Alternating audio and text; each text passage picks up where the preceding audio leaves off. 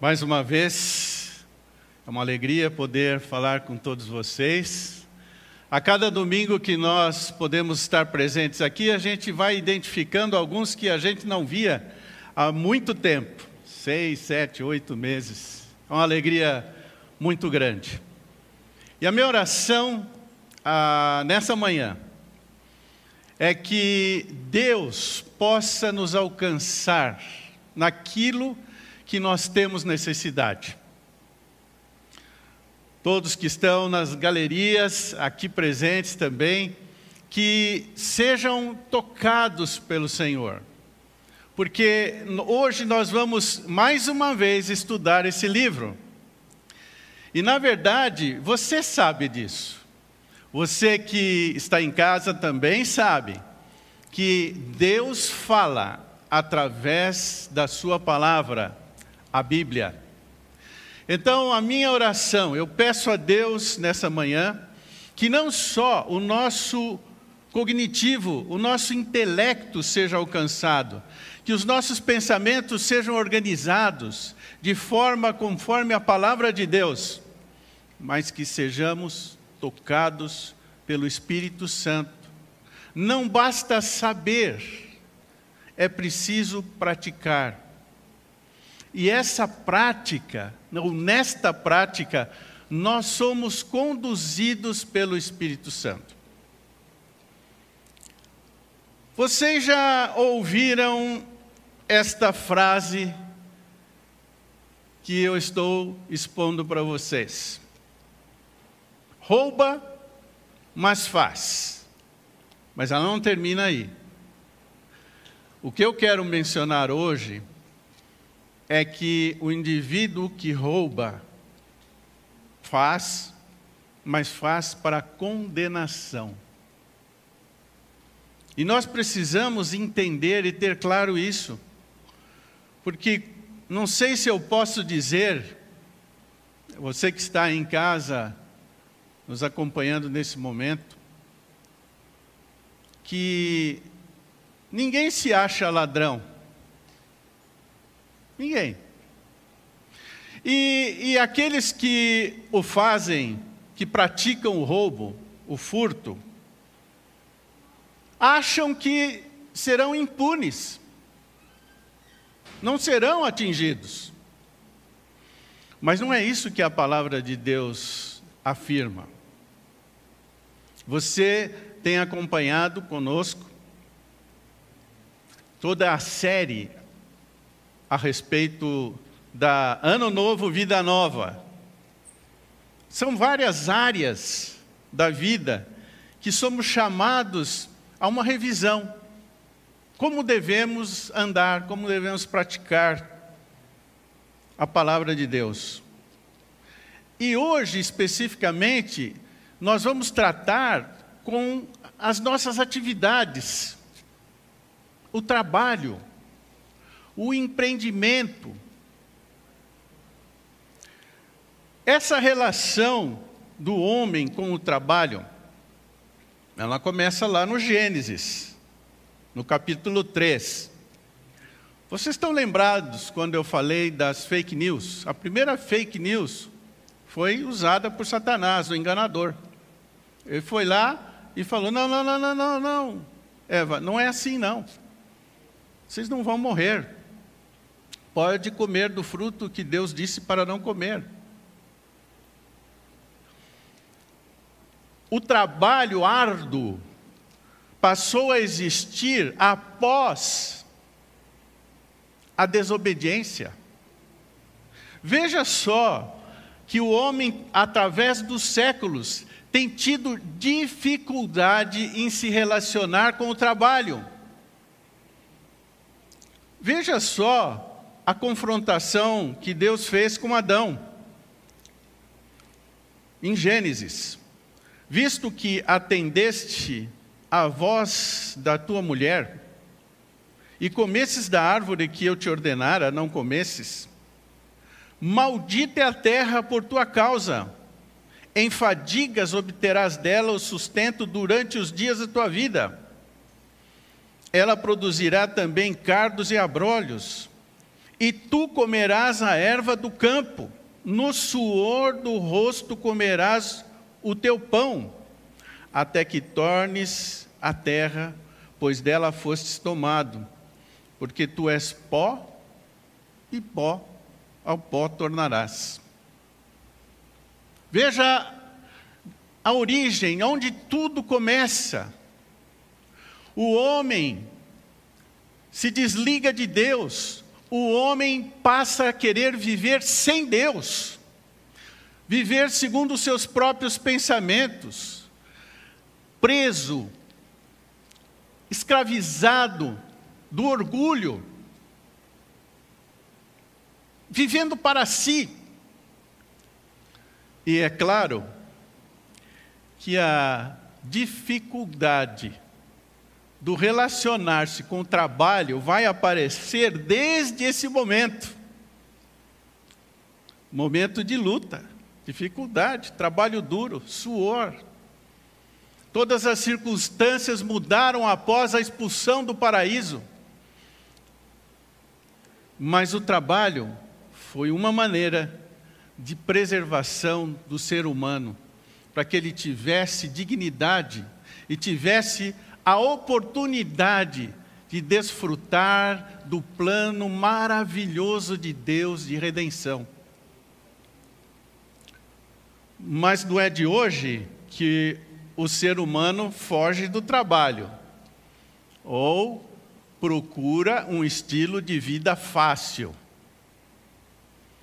E o roubo, o engano, se torna um meio para tornar a vida mais fácil.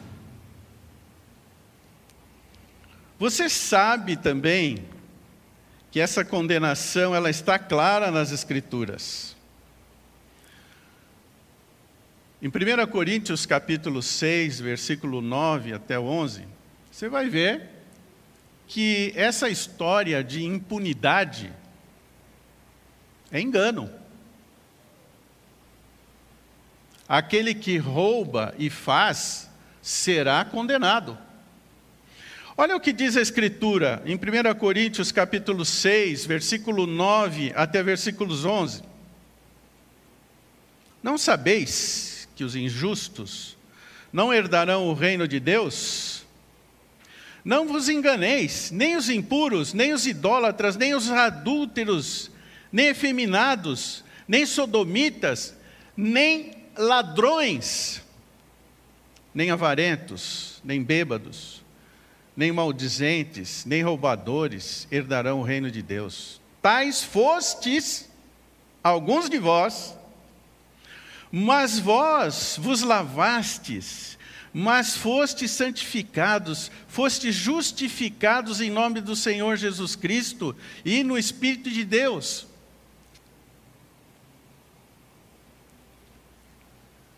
Isto mostra o pano de fundo de onde tudo veio. Então, quando nós estamos agindo, enganando as pessoas, roubando as pessoas, aí você diz: não, não, não, Renato, mas eu nunca roubei, eu não sou ladrão. Mas espera um pouquinho. Você lembra daquela expressão? Quem não cola, não sai da escola? Por que, que vocês acham? Vocês que estão fazendo o exame do Enem, um verdadeiro batalhão de inspetores para que ninguém roube o conhecimento do outro.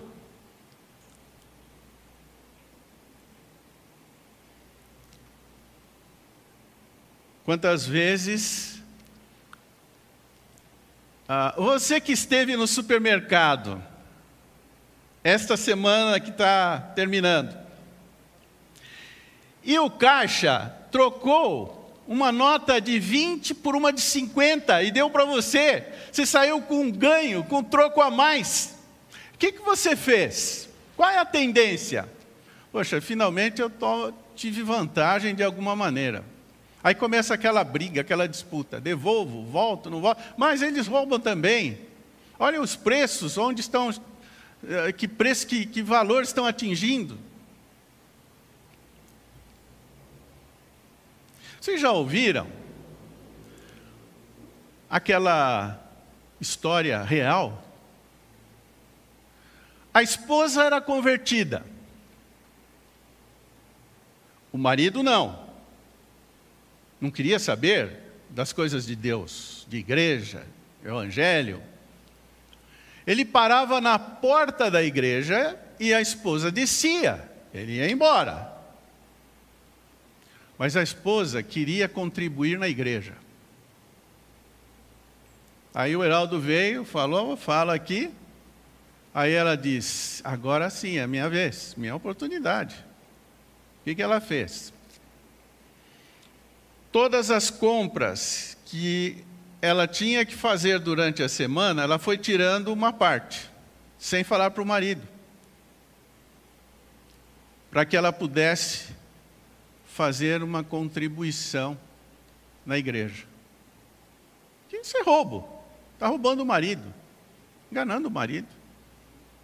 Deus não precisa disso. Eu estou dando esses exemplos para que você que está em casa e nós que estamos aqui juntos, para que nós entendamos qual é a nossa natureza. Nossa natureza é pecaminosa. Se nós tivermos a chance de fazer o errado, nós vamos fazer. O que, que Paulo falou? O certo que eu quero fazer, eu não faço. O que eu não quero, eu faço. Estão vendo por que, que nós precisamos de Deus, da graça e da misericórdia do Senhor? Mas deixa eu entrar com vocês no texto que nós vamos trabalhar. Primeiro eu quero trazer a contextualização. Você ah, lembra como nós estávamos? Nós éramos ladrões de caráter. Mas quando chegamos a Cristo, fomos justificados, essa é a realidade. E esse processo de transformação acontece em nós pela graça de Deus, pela obra do Espírito Santo, que nos deixa mais viver como ladrões. Ah, mas você não rouba mais? Você vai tropeçar, eu vou tropeçar. Mas há uma grande diferença. Eu não sou mais roubador, eu não vivo do, da ladroagem. Eu não sou cleptomaníaco mais. Eu não passo mais a mão no dinheiro das pessoas, nos produtos que não me pertencem. Agora eu sou um vendedor de carro sem enganar. Falo a verdade. Esse carro tem problemas. Você pode comprar, mas você vai gastar para arrumar. Diferente. Digo, e no Senhor testifico, que não mais andeis como andavam os gentios na vaidade dos próprios pensamentos.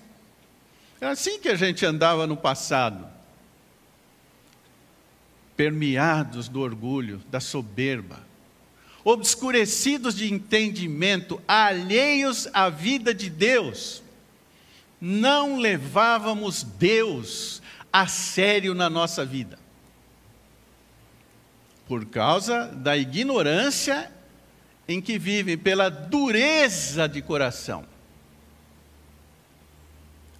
os quais, tendo se tornado insensíveis, se entregaram à dissolução para com avidez cometerem toda sorte de impureza. Então, essa era a inclinação.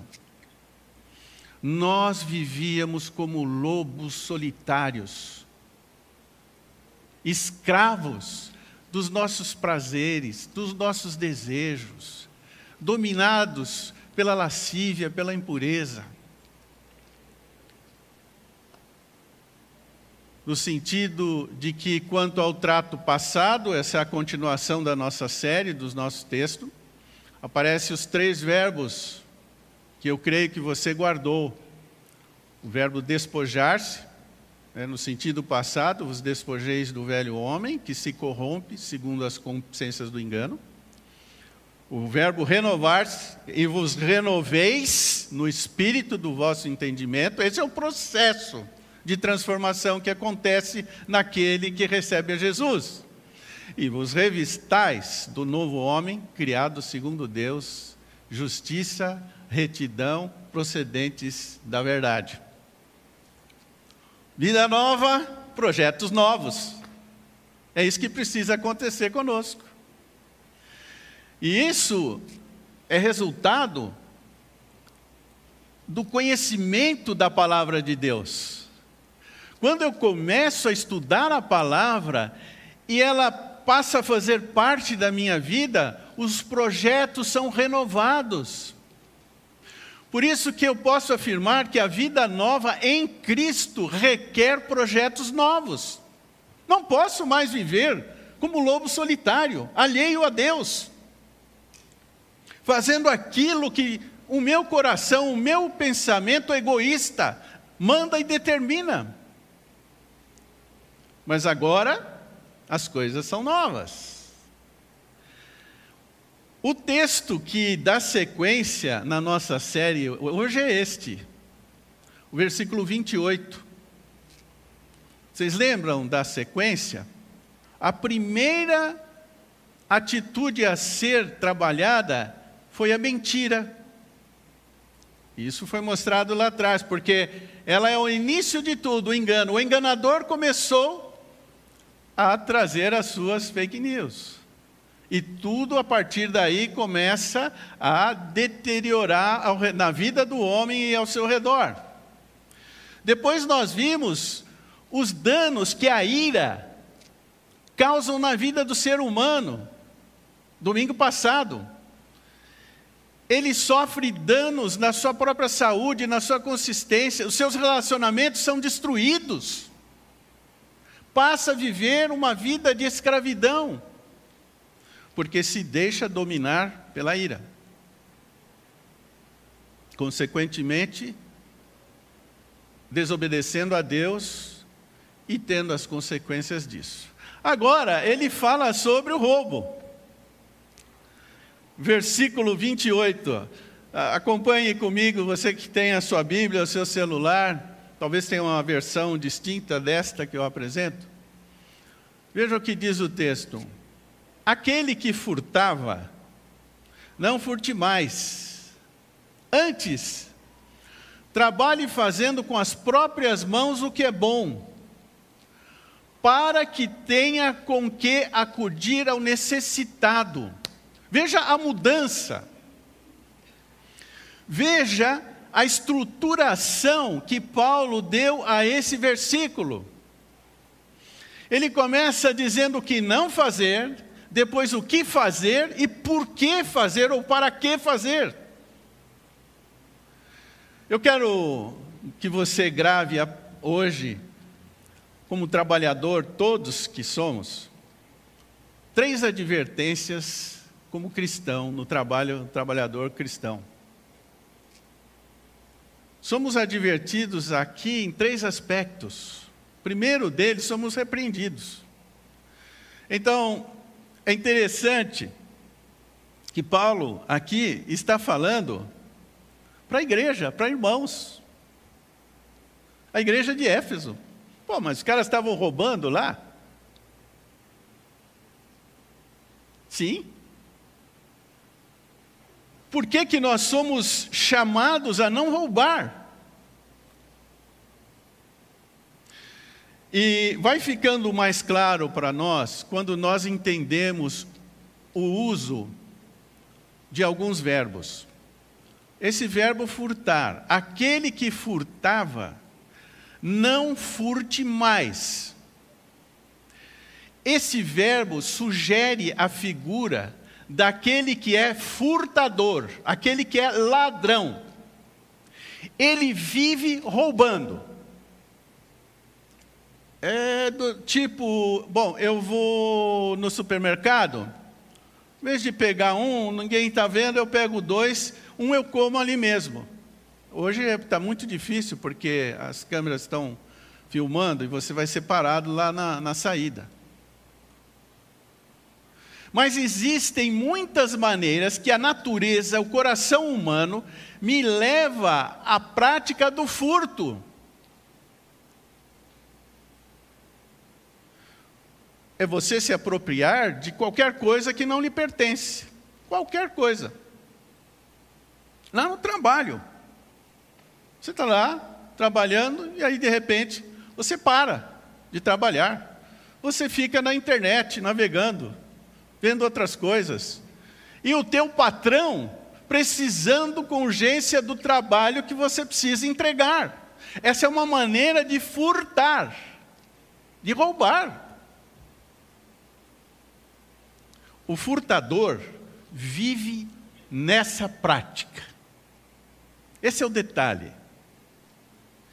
E a repreensão que é feita aqui no texto para os irmãos que estavam ali na igreja de Éfeso, como ele falou para não mentir mais, como ele falou para não deixar a ira dominar seus pensamentos e corações, ele agora fala: parem, deixe de ser ladrões, furtadores, enganadores. Não faça mais isso. E é interessante que o primeiro passo é a renovação da mente, que os versículos que antecedem mostram. É, precisamos ser renovados. Eu preciso saber que existe na minha natureza adâmica, pecaminosa, a tendência de roubar, de tomar posse do que não é meu, de buscar o trabalho fácil, evitar a, o laburo, a labuta. Aquele que vivia assim, não viva mais. Essa é a primeira repreensão. A outra advertência está na segunda parte do versículo. Antes, ou seja, pare de roubar, não furte mais, não, não tenha mais esse estilo de vida, mas trabalhe Seja um trabalhador. Agora, você é caracterizado por uma outra prática. Agora, você em Cristo Jesus, você tem um caráter de trabalhador, que vai à luta, que vai suar, que vai se dedicar ao extremo e vai fazer aquilo que é bom. Você pode estar trabalhando, trabalhando duro, mas fazendo aquilo que não é bom. Isso é muito claro na segunda advertência. É o que, que precisa acontecer conosco? Uma reorganização na nossa programação de vida, de empreendimento. Agora, o empreendedor, ele precisa rever o que está fazendo se realmente aquilo que está fazendo é bom e para o bem. É um grande desafio. Mas isto significa andar com Cristo. É o cristianismo encarnado nas nossas vidas. Eu aprendo, eu ouço, eu assimilo e eu passo a viver, a praticar. Posso tropeçar? Posso, claro, todos nós. Mas nós conhecemos o caminho da reconciliação. Senhor, tem misericórdia. Vocês lembram da do fato da conversão lá de Zaqueu, quando ele se encontrou com Jesus? Houve salvação naquele dia, e a primeira coisa que ele falou, me disponho a devolver quatro vezes mais aquilo que eu roubei.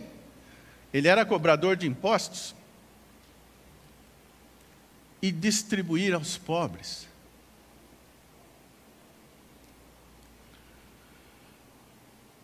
O dia que nós tivermos no nosso quadro de políticos conversões eu não duvido que eles vão chegar em público e dizer: Eu me disponho a devolver quatro ou cinco ou dez vezes mais as propinas.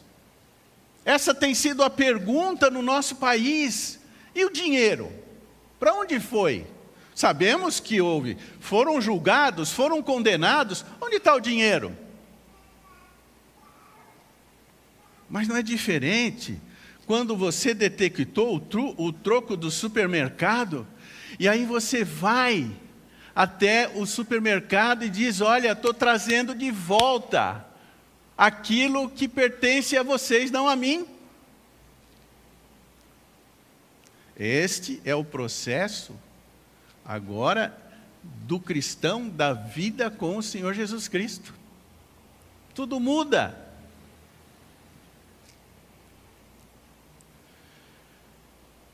Eu sempre gosto de conversar com jovens. Ah, você que é jovem e, e você está aí ouvindo, acordou agora, talvez você goste de dormir um pouquinho. Eu era assim também, eu gostava de dormir mais. Mas a Bíblia fala que nós podemos roubar através da lascívia as moças na prática do namoro. Você usa daquela moça como se fosse tua esposa. Mas ela não é tua esposa e não será. Será que você está disposto de pegar o telefone e ligar dizendo: pequei contra Deus e contra você? Peço que você me perdoe? Isso é roubo. Um namoro cristão, ele deve ser vivido longe dessas práticas de lascívia. Se você não vai casar com aquela moça ou com aquele rapaz, não use do sexo como um simples lazer, um estilo de vida.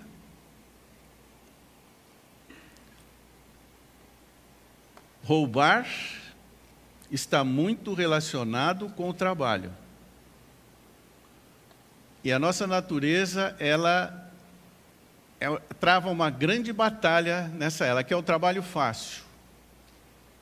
Não queremos ir ao trabalho duro e fazer aquilo que é bom.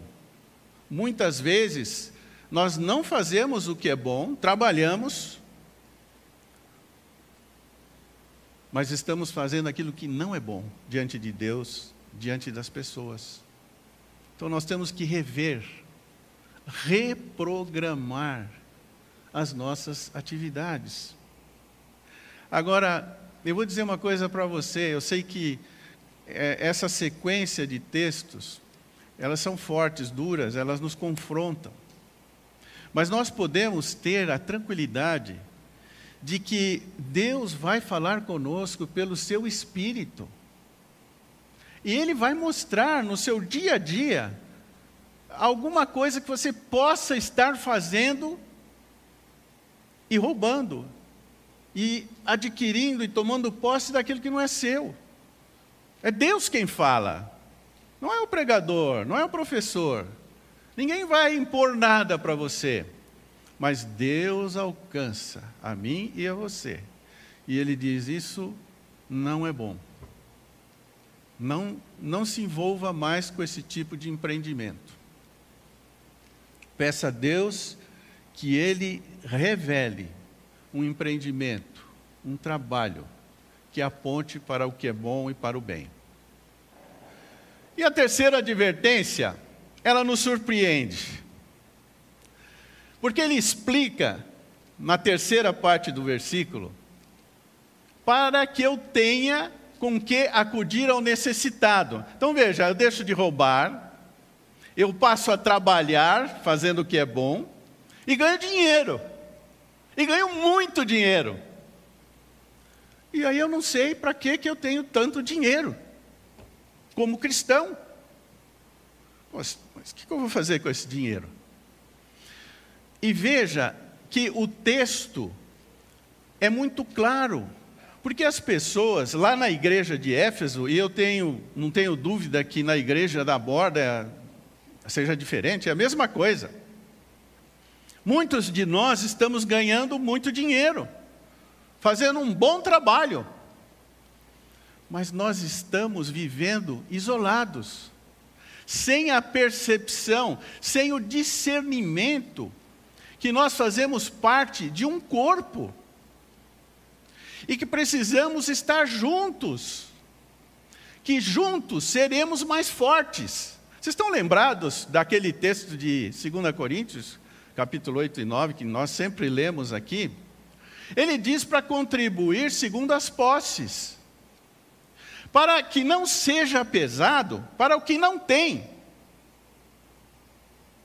então, é dar, é contribuir, é repartir, essa é a ideia do acudir ao necessitado. É repartir aquilo que eu lucrei. E nós temos falado da importância, o Heraldo passou aqui hoje um tempo falando dessa necessidade. Nós temos projetos que precisamos fazer juntos. Mas como é que nós vamos realizar esses projetos? Se estivermos de fato juntos. Cada um de nós repartindo aquilo que nós ganhamos. Ah, não ganhei nada esse mês. Então você não tem o que repartir. Nesse outro mês eu ganhei muito, sobrou muito. Eu tenho como repartir. É o projeto núcleo da Vila São Pedro, é o Bola na Rede é o SOS Borda para ajudar irmãos que estão passando por necessidade. Esses são os projetos missionários no Brasil, fora do Brasil.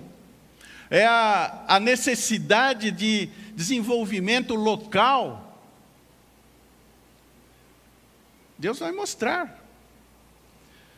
Você conhece muito bem o texto de Atos, capítulo 2, versículo 42 em diante. Você deve estar percebendo na evolução desta série, dessa sequência. Quando ele fala para deixar de mentir, ele diz ali, porque sois membros de um corpo. Vocês não são mais lobos solitários, vocês vivem numa família, a família de Jesus, que ele é o cabeça e nós somos os membros. Quando ele fala para você deixar de roubar, trabalhar naquilo que é bom, ele diz para repartir com o corpo. Nas necessidades, nos projetos que estão em andamento. Veja o que acontecia em Atos. Ah, muita gente diz: ah, não, isso aqui, isso aqui não é verdade, não aconteceu, não.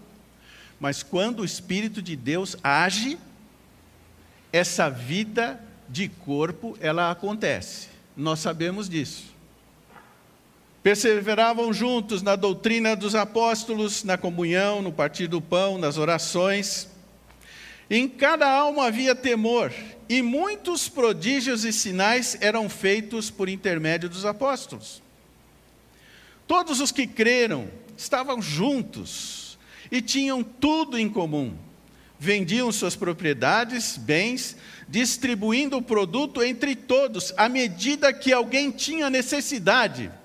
É fato que nós estamos vivendo numa outra época, num outro período, uma outra cultura, mas você sabe que a, a ideia, o princípio cristão é o mesmo. Aqueles que trabalham duro e que têm recursos, eles fazem parte de um corpo e são chamados a repartir. Então, é, é incoerente eu me tornar membro de uma família, de um corpo, e não ter parte nas necessidades locais. Veja como nessa série, nessa sequência, o cristão, o convertido, que no passado ele estava sem Deus, o que, que acontece com ele? Ele agora, ele é redirecionado. Ele restaura, reforma a sua maneira de trabalhar, de viver. O seu estilo de vida agora é outro. Você pode pôr a plaquinha aqui na sua camisa, no seu avental, na porta da sua empresa. agora eu sou de Jesus, sob nova direção. Agora eu vivo projetos novos, que são dirigidos pelos valores cristãos. Essa é a grande transformação de um trabalhador, de um empresário. De ladrão, de um empresário ladrão, que fazia o que era mal. De um empresário, um trabalhador que não queria saber de Deus. Agora ele tem novos projetos. A empresa dele, o negócio dele, a maneira dele trabalhar agora é diferente é fundamentada e dirigida por valores cristãos. E dentro da igreja, entre nós, quem pode realizar isso na minha vida, na sua vida? Só Jesus. Somente o Espírito Santo que vai dizer, Renato, ali você está errando. Aí você vai dormir e não consegue dormir. Aí você vai dirigir o seu carro, você parece que voa. Onde eu ia mesmo? Mas Deus pode mostrar o que, que precisa ser mudado na minha vida. Por isso, nós estamos falando de um ano novo e uma vida nova. E a minha oração nesse momento é: Deus, faz diferença na minha vida. Deus, olha para nossa família da borda. Éramos ladrões, roubadores, mas queremos ser trabalhadores sérios, que levam Deus a sério, a Sua palavra, os seus princípios. Queremos prosperar, para que tenhamos o privilégio de distribuir, mas só o Senhor pode fazer isso conosco, na nossa vida, no nosso negócio. Senhor, põe a tua mão sobre a minha vida, a sua vida. Põe a mão sobre o meu negócio, sobre a tua empresa, para que todos nós, como igreja, como família, possamos experimentar vida nova num ano novo, que seja de fato uma realidade para nós. Em nome de Jesus, assim eu oro. Amém.